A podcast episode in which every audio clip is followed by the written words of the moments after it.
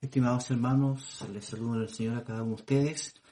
Nuevamente nos reunimos hoy día, día domingo, a escuchar la palabra del Señor, a recibir el mensaje que Él nos quiere dar.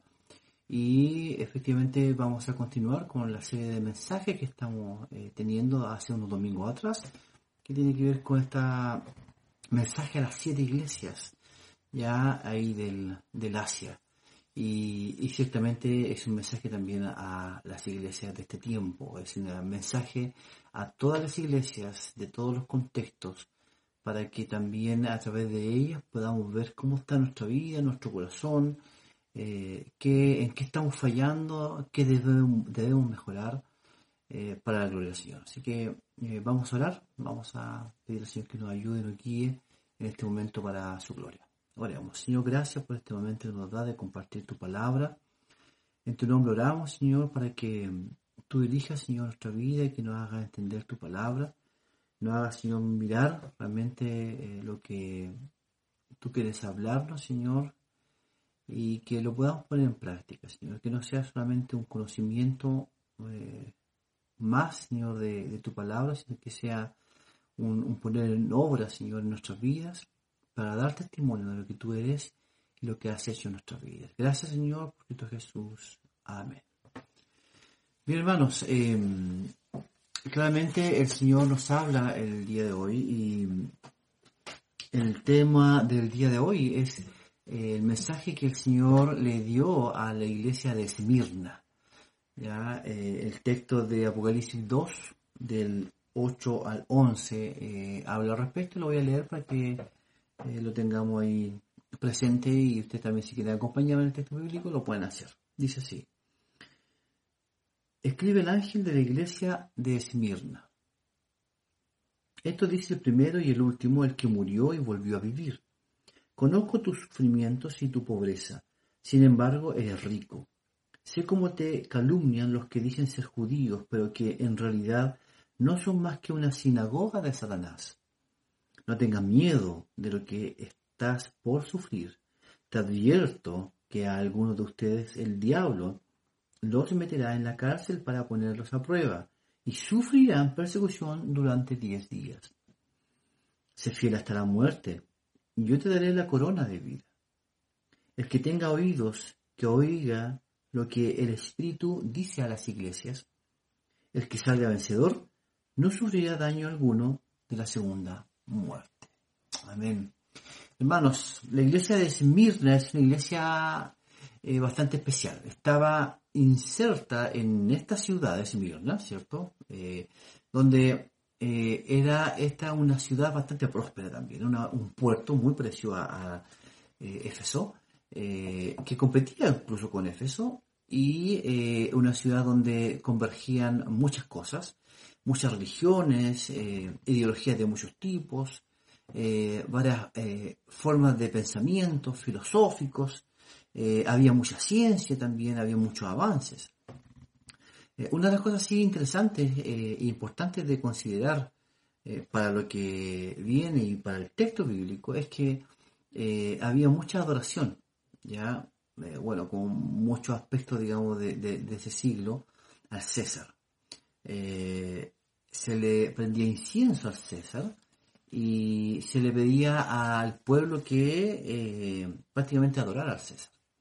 Y dijera una frase, el César es el Señor.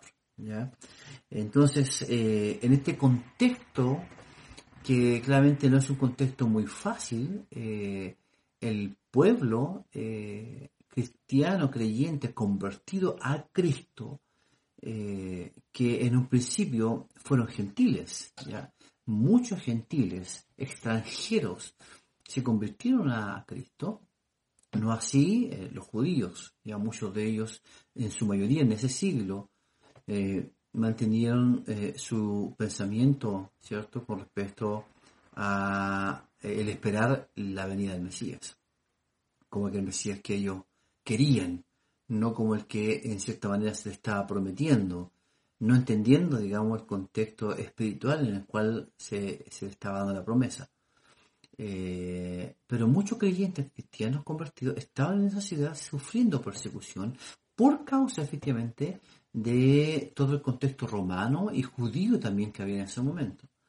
Eh, que no creían en Mesías o no creían en Cristo como Señor y Salvador, que había venido ya, había muerto y resucitado. Entonces, en ese contexto, el pueblo de cristiano que estaba ahí en esa iglesia de, en Esmirna estaba sufriendo mucho, mucha persecución, mucho sufrimiento. Eh, claramente era una iglesia que necesitaba mucho del Señor y tomarse la mano del Señor. Y esta carta claramente eh, contiene eh, elogio, contiene exhortación y contiene promesa. ¿Cierto? Y, esto es junto con la iglesia Filadelfia. Eh, junto con estas dos, perdón, estas dos iglesias, eh, ninguna de ellas tiene condenación, como los ustedes se van a dar cuenta más adelante. ¿ya?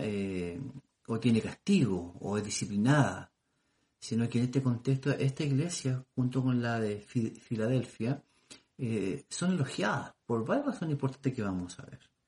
Entonces, el día de hoy eh, quiero que veamos tres puntos importantes que hablan acerca de lo que el Señor eh, nos quiere mostrar y nos quiere decir al respecto.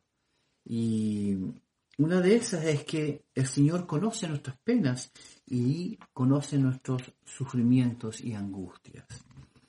El Señor tenía muy claro, el ángel del Señor tenía muy claro, eh, la Trinidad completa conocía muy bien a sus hijos de la iglesia ahí de Esmirna. Eh, él sabía lo que ocurría ahí, él sabía la persecución y el sufrimiento, la angustia que ellos tenían eh, a causa, por ser fieles a su Señor. claramente eh, cuando eh, nosotros hemos entregado nuestra vida al Señor y hemos sido llamados por Él y, nos volvemos a Él por la obra del Espíritu Santo en nuestra vida, eh, claramente gozamos de, la bendición de ser hijo de Dios y todo lo que con ello conlleva. Y una de las cosas que viene junto a eso es claramente el hecho de que vamos a ser perseguidos. No podemos escapar a eso. Eh, nadie puede escapar a esa realidad. Todo creyente que tiene claro el Evangelio, ¿cierto? Eh, no puede escapar a esta realidad. Una realidad que nos eh, va a seguir y constantemente hasta el día que estemos en la presencia del Señor. debemos entender eso. El mismo Juan, ahí en el Evangelio, el Evangelio de Juan, ahí en, el capítulo 16, versículo 33, que lo, voy a leer, habla respecto de esto y no habla de las aflicciones que vamos a tener en esta vida. Dice el versículo 33 del capítulo 16 de Juan. Dice, yo les he dicho estas cosas para que en mí en paz. En este mundo afrontarán aflicciones, pero anímense, dice, yo he vencido al mundo. Claramente el texto nos dice Juan mismo nos dice, ya ahora en el Evangelio, que en este mundo tendremos aflicciones, pero dice también, tengamos paz, porque Él ha vencido el mundo. Entonces las aflicciones, las tribulaciones, las tristezas, estarán siempre en nuestra vida, de una u otra forma, mayor o menores, pero siempre van a estar. el valor que de una u otra forma viene junto con, esto. Pero en, en la iglesia de Esmirna eh, claramente eh, estaban viviendo ya eso. Y era una iglesia que también era una iglesia muy pobre. Y pobre eh, materialmente haciendo un estudio y, buscando digamos un poco conocer la iglesia de Esmirna en aquel momento era una iglesia pobre materialmente ya el texto lo dice que dice para ser más específico lo voy a leer ¿ya? Y dice, eh, conozco tus sufrimientos y tu pobreza. ¿ya? Eh, y, y, por qué era pobreza material? Porque eh, lo que viene después de esa, frase nos habla realmente del por qué ellos eran pobres, pero tenían otra cosa, algo que era mucho más importante y tenía un valor mucho más grande, eh, que los bienes materiales. Ellos habían sido despojados de todos sus bienes, de todas sus casas, de todo lo que ellos tenían en posesión por causa de la persecución que tenían por el pueblo romano como también de aquellos judíos, ¿cierto?, que se decían ser judíos, pero en el fondo no eran judíos porque no habían convertido a, Cristo. Ya no era la iglesia de Cristo, no era el Israel o el rey eh, espiritual, sino que era el Israel nación, ¿cierto?, que todavía tenía en su corazón eh, esto del Mesías que no había venido todavía. Entonces ellos habían sido despojados y eran pobres físicamente, eh, materialmente. Pero eran ricos. Dice Cristo, yo conozco, dice que tú eres pobre, ¿ya? Eh, sin embargo, eres rico, dice. Sin embargo, eres rico. ¿Qué, ¿Cuál es la riqueza que ellos tenían? Claramente se elogia esta eh, iglesia porque ellos eran ricos porque ellos conocían la verdad del Evangelio. Ellos, a pesar de las dificultades que tenían, a pesar de los problemas que tenían, claramente ellos se aferraban a las verdades que habían sido dadas y predicadas, ¿cierto? Por eh, los evangelistas, por aquellos que eh, también habían sido convertidos por el Señor y habían entregado su vida al Señor y que le llevaron el Evangelio y conocer realmente quién era Jesús. Ellos eran ricos porque ellos entendían porque habían sido comprados por Cristo y que cualquier cosa que vivieran en ese momento o en sus vidas tenían al Señor como su Salvador y como su fortaleza ante los sufrimientos y angustias que podían estar padeciendo. Eh, era algo mucho más grande, incluso que las mismas tribulaciones que ellos podían estar pasando. Ellos vivían dificultades constantemente. Entonces, eh, podemos entender que en tiempos, por ejemplo, como hoy que vivimos, eh, nos damos cuenta que las riquezas, claramente, y debemos darnos cuenta, que las riquezas no sirven de nada. Claramente, cualquier cosa material no sirve absolutamente de nada ante todo lo que podamos estar viviendo, porque ello no nos traerán a nuestra vida paz, tranquilidad, esperanza en el futuro, confianza de, de que cualquier cosa que podamos vivir o pasar estamos en la mano del Señor. Lo material no nos va a traer eso a nuestro corazón. Lo material sirve, es verdad. Vivimos de cosas materiales, muchas cosas. Eh, nos sirven para nuestro día a día, para nuestras labores domésticas, labores eh, de trabajo, en fin. Pero ese no es el tesoro que el creyente debe tener. el tesoro que el creyente debe tener, que tú debes tener, que yo tengo, es Cristo Señor mi esperanza y tu esperanza debe estar en Cristo, no en las cosas materiales. Si tú por alguna razón te aferras a las cosas materiales, estamos con un problema. Si tú realmente eh, amas tu trabajo, por sobre el Señor estamos con un problema. Si amas tu familia, por sobre el Señor estamos con un problema. Porque nos estamos diciendo, y el Señor tampoco te dice, que tú debes dejar de lado tus responsabilidades en las áreas en las cuales el Señor te ha llamado a servir o te ha puesto en esta vida. Debemos ser responsables con nuestras familias, con nuestro trabajo, con el estudio, ser fieles, ser luz, ahí estamos. Pero no debemos amar esas cosas, sino que deben ser instrumentos para la gloria del Señor. Y nuestro mayor y preciado tesoro es Cristo Señor. Eso nos va a servir en el momento de prueba que hoy día estamos viviendo.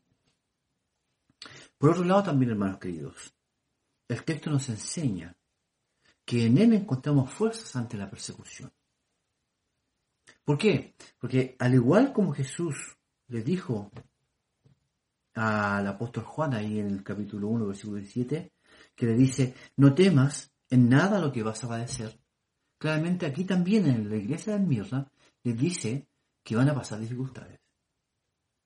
Y es interesante porque eh, ver que, que se entiende que todo lo que Dios permite en nuestras vidas es por amor a nosotros.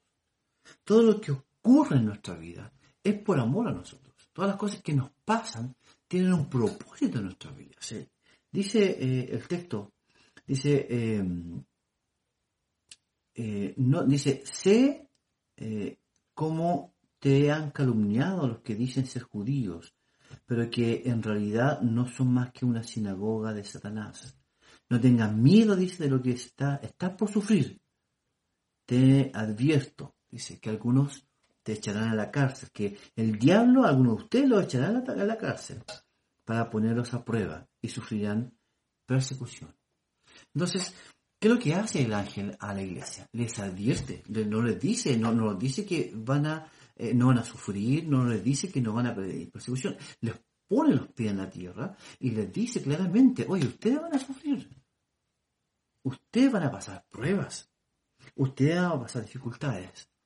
Pero los hermanos de Esmirna, claramente ellos sabían por la verdad del Evangelio, y creo que tú y yo también sabemos eso, que cualquier prueba que podamos vivir en esta vida tiene un propósito. Esas pruebas nos pueden traer para que nos traer, vienen a nosotros y nos traen muchas veces disciplina. También esas pruebas nos ayudan a perfeccionar en el amor a nuestro Señor. Nos hacen mejores creyentes. Nos ayudan a entender cómo Dios nos ama y nos cuida. Y nos enseñan también que Satanás ya ha vencido, ya se ha, sido vencido por Dios. Entonces, cada una de las pruebas que los hermanos del Mina estaban pasando, claramente ellos las sorteaban y, eh, y salían adelante porque su mano estaba con su Señor. Entonces, por eso Jesús, eh, a través de este mensaje a la iglesia, se les trae consuelo, y conforta su alma y sus corazones, a medida que también ellos se preparan para lo que ha de venir en sus vidas. El día de hoy el Señor nos prepara y nos ha preparado desde mucho tiempo por y eh, a través de las situaciones que podamos estar viviendo. Él nos prepara. Él, nos dice, Él nos dice en su palabra de toda la Biblia, del Génesis y Apocalipsis, nos habla de dificultades y, tribulaciones y persecuciones que vamos a tener. Pero también nos alienta y nos dice que dentro de toda esa persecución, Él está en medio nuestro y Él está en medio de la iglesia. Aquellos que el texto claramente decía ahí que muchos de esos hombres que estaban en el primer siglo en la iglesia de Mirna eh, fieles al Señor, eh, iban a seguir, eh, iban a ser perseguidos. Es más, dice que Satanás, el diablo, muchos de ellos le iba a poner en la cárcel para ponerlos a prueba. ¿Para qué? Para ver su fidelidad. Y el texto dice, sé fiel. Después dice, manténganse fieles, a pesar de las pruebas que tengan, a las pruebas que puedan tener de cualquier tipo, sean fieles. Y pruebas el día de hoy usted y yo tenemos, hermanos tenemos pruebas. Pruebas de todo tipo. Tenemos pruebas que nos llevan a luchar con la ansiedad, a luchar con la desesperación. Pruebas que nos llevan a, quizás eh, a caer en tentación y a avergonzar el nombre del Señor. Pruebas muchas vamos a tener dentro de la familia, dentro de los hogares, dentro de las casas, con nuestros hijos, en el trabajo, pruebas en los estudios, en la calle, donde vamos a ser confrontados con el Evangelio. Pero el Señor nos dice, sean fieles, porque yo estoy en medio tuyo. Jesús estaba en medio de la iglesia de Mirna. Ellos no estaban solos. Y la iglesia de Mirna sabía que Jesús estaba con ellos. El día de hoy sabemos y debemos tener la certeza y la confianza que nuestro Señor y Salvador está en medio de tu hogar, de tu casa, de tu trabajo y en tu vida. Él está morando en tu corazón para darte la tranquilidad que tú necesitas ante las persecuciones que a tener el día de hoy. Quizás las persecuciones no son iguales que la del tiempo, pero sí tenemos otro tipo de persecuciones ideológicas, religiosas, de pensamiento eh, y de eh, persecuciones que tienen que ver con mantener firme nuestra posición con respecto a, temas que tienen que ver con la salud, con la justicia social, eh, cómo, cómo, debemos llevar nuestra vida con respecto al amor al prójimo, tenemos persecuciones y las vamos a tener. Esas son nuestras persecuciones el día de hoy, que pueden ser mucho más fuertes a lo mejor que aquí el tiempo. Pero fieles al Señor, que nos invita a tener la confianza de, que está, de que Él está en medio nuestro. Dice, ellos dice, eh, y sufrirán persecución durante diez días. Pero después dice, sé fiel hasta la muerte y yo te daré la corona de vida. Y aquí en este tercer punto entonces es donde podemos entender que podemos estar seguros en las promesas del Señor. ¿Usted se siente seguro en las promesas del Señor? Todo creyente debe estar seguro en que Dios es fiel a su palabra. Y si es fiel a su palabra, es fiel al pacto. Y si es fiel al pacto, es fiel a sus promesas. Y dice ahí el texto bíblico, sé fiel. La fidelidad del cristiano, hermano, está en saber que Jesucristo ha sido fiel. Sabemos también que cuando pensamos en esto y no tenemos convicción, aunque podemos, podemos entender la fidelidad de Dios, pero a lo mejor no estamos completamente convencidos. Eh, realmente a lo mejor no estamos eh, eh, pensando en realmente en la fidelidad de Dios.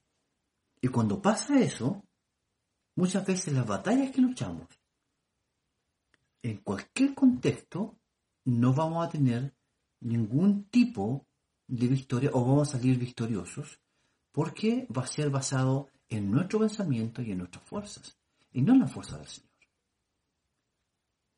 A veces he repetido mucho la frase en nuestro corazón y en nuestra mente que el Señor es fiel. Pero a veces nuestro corazón no está realmente convencido o está débil en ese contexto. Y claramente así caeremos redonditos ante cualquier tentación que venga. Debemos, hermanos, ser, eh, debemos confiar que no es por nuestras fuerzas, es por las fuerzas del Señor. ¿Qué pasó con David y Goliat? Claramente David sabía que no era por su onda, no era por la piedra, era por Jehová, que Jehová era el Jehová, el Dios de la batalla. Cuando Zorobabel, cuando Dios le habla, el ángel le habla a Zorobabel ahí en Zacarías 4.6 y le dice, entonces respondió y habló diciendo, esta es palabra de Jehová a Zorobabel, que dice, no con ejército, ni con fuerza, sino con mi espíritu. Ha dicho Jehová de los ejércitos. ¿Dónde está la confianza? ¿Dónde está la fuerza que tú tienes para enfrentar hoy día esta pandemia? ¿Dónde está la fuerza que tú tienes el día de hoy para tener la paz y la tranquilidad? ¿Está en las tuyas? ¿En el autocuidado? ¿En tu, en el yo? ¿Dónde está? Debe estar en Cristo, hermanos queridos. En el Señor Jesucristo. Ahí están nuestras fuerzas, porque nosotros solo no podemos. Claramente somos débiles sin Cristo. Si no estamos apegados a Él, unidos a Él, no podemos hacer nada ni pensar nada. Hermanos queridos, solo aquellos que conocen la naturaleza de la segunda muerte, claramente no temen la angustia de morir físicamente. El texto dice que aquellos que creen en el Señor Jesucristo no experimentarán la segunda muerte. Y esa segunda muerte es la, la muerte eterna, sin Cristo, por siempre. Porque usted y yo, o el creyente que cree y es fiel al Señor, y se mantiene fiel porque ha sido regenerado y convertido y transformado por el Señor, no experimentará la muerte eterna, sino que va a experimentar, ¿qué cosa? La vida eterna esa vida que solamente Cristo la da, que por gracia se nos ha dado a cada uno de nosotros, que es un regalo que usted y yo no merecíamos y que solamente Él la puede dar y que nosotros solamente tenemos que abrir nuestro corazón y entregarnos a Él. Las fuerzas van a decaer, hermanos queridos. La ansiedad tocará la puerta. La incertidumbre vendrá, pero en Cristo que mora en la iglesia y mora en usted y en mí y mora en medio nuestro, nos dará la paz y las fuerzas para enfrentar las situaciones que hoy día estamos viviendo. Pandemia o no pandemia, somos del Señor. Pase lo que pase en su vida y en mi vida, somos del Señor.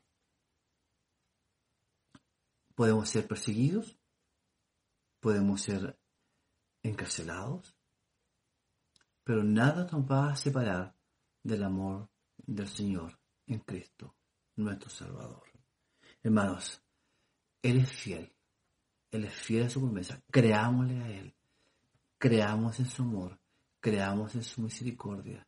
Y gracias porque el Señor, debemos darle gracias al Señor porque Él se ha mantenido y siempre se va a mantener fiel hasta el día que nos llame a su presencia para gozar con Él por siempre. Y tendremos esa corona, esa corona de vida eterna, una corona incorruptible, que es estar en la presencia del Señor siempre. Oremos a nuestro Señor. Gracias Padre eterno por tu palabra. Gracias porque tú nos hablas directamente y nos guías, Señor, a toda verdad. Y tu verdad claramente nos dice aquí en tu palabra, Señor, que debemos ser fieles, aún en las situaciones, en las tristezas, en las angustias, en las persecuciones. Puede ser difícil humanamente hablando, pero por eso, Señor, gracias te tenemos a ti, porque tú, Señor, nos has llamado a ser tus hijos, a ser, Señor, los hijos que eh, dependemos de ti. Hijos, Señor, que necesitamos de tu palabra, de tus fuerzas, porque nosotros decaemos y fallamos. Pero tú, Señor, te mantienes fiel y nos das, Señor, también de tu palabra y de tu Espíritu Santo que mora en nosotros para alentarnos y levantarnos a seguir el camino que tú has trazado a nuestras vidas para tu gloria. Ayúdanos, Señor, a dar testimonio de lo que tú has hecho en nosotros. Gracias, Señor, por todo, Señor. Gracias por tu sangre preciosa en la cruz. Gracias porque nos das salud, nos das, eh, nos cobijas, Señor, en lo material también. Gracias porque tu providencia es en nuestra vida lo que necesitamos. Gracias porque sabemos, Señor, que tú estás en medio nuestro. Y gracias, Señor, porque en ti está nuestra esperanza y tú eres nuestro mayor tesoro. En el nombre del Señor te damos gracias. Amén. Que el Señor le bendiga, estimados hermanos.